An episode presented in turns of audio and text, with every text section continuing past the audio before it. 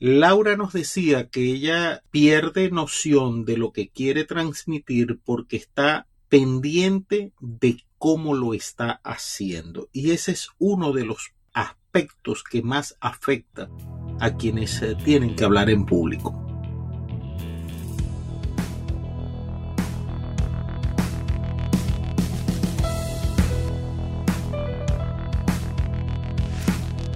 Si eres de las personas que tiembla cuando debe hacer una exposición en la universidad, presentar algún proyecto en el trabajo frente a tus clientes o sencillamente dedicar unas palabras en una reunión familiar, este podcast es para ti.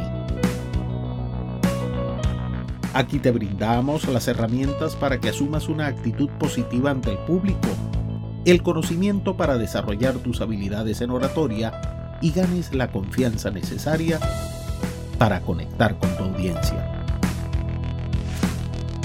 Soy Richard Quintero Morán y te doy la bienvenida a Venciendo el Miedo a Hablar en Público.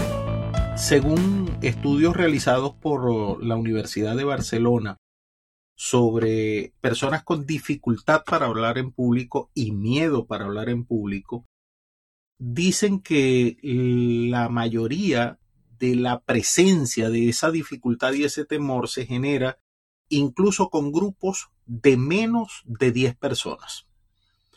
De tal manera que no hay que estar frente a una gran audiencia, frente a una gran multitud para sentir eso que llamamos miedo escénico o miedo a hablar en público, temor o dificultad para hablar en público. Y la principal razón de ese temor viene por las inseguridades que venimos arrastrando, bien sea porque hay un elemento detonante de la sensación de amenaza que esté arraigado por algún hecho que se ha registrado, por alguna programación verbal que hemos recibido o porque de alguna manera nos sentimos atemorizados de mostrarnos tal como somos frente a los demás. Cuando yo tengo 10 personas frente a mí, son 20 ojos que me están mirando. Y muchas veces nos da cierto temor, nos avergüenza sentir que todas esas personas están escrutándonos, nos están viendo, están pendientes de nosotros, están atentos de nosotros y tememos fallar. Porque pensamos que si nos equivocamos, esas personas van a burlarse, van a tomar alguna actitud, en fin, cualquier cosa que podamos imaginarnos. Pero hay un elemento que es muy importante y es el que destacamos en este método de vencer el miedo a hablar en público, que el conocimiento sumado a la actitud fomentan la confianza.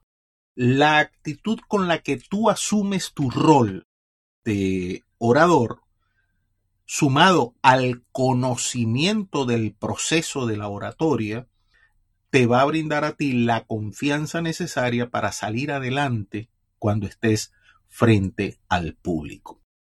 Si tú, en vez de estar pensando, si me equivoco, se ríen, cómo lo estoy haciendo, estoy hablando bien, estoy gesticulando bien, tú estás ya seguro de que lo puedes hacer bien porque conoces la técnica para hacerlo bien, entonces vas a enfocarte en transmitir lo que quieres decir a esa audiencia.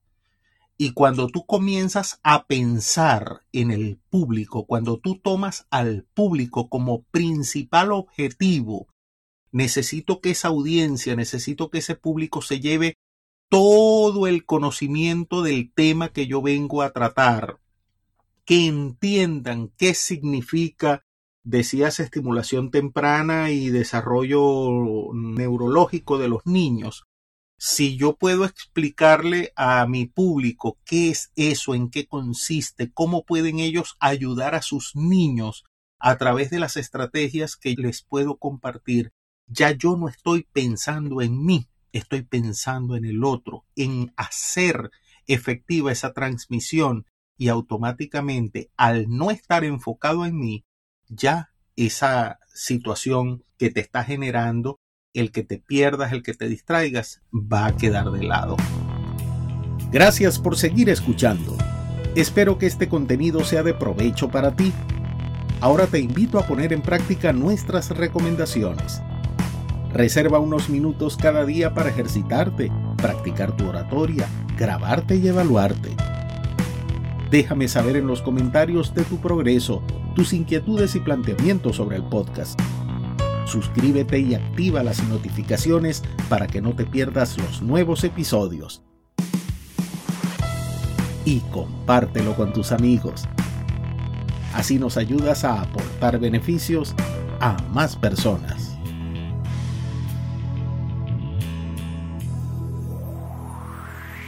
¿Qué tenemos que hacer? Desarrollar el método que proponemos a través de este entrenamiento de vencer el miedo a hablar en público, del cual hablamos abiertamente porque de lo que se trata es de que tú sabes lo que tienes que decir.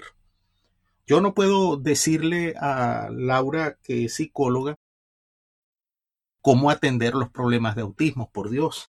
Eso lo sabe ella.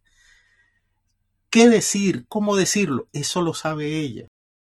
¿Cómo puedo orientarla yo? Ok, ofrecerle algunas técnicas para darle el conocimiento sobre lo que es la oratoria, generar esa actitud para enfrentar el público y la sumatoria de esos dos le van a dar la confianza necesaria para decirlo desprovista de prejuicios.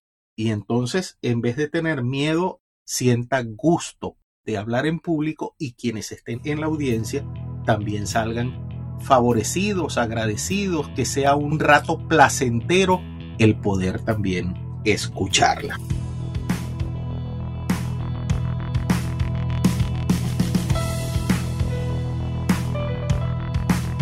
Gracias a ti, venciendo el miedo a hablar en público, se ha posicionado como una de las herramientas de comunicación y desarrollo personal que mayor beneficio aporta a su audiencia.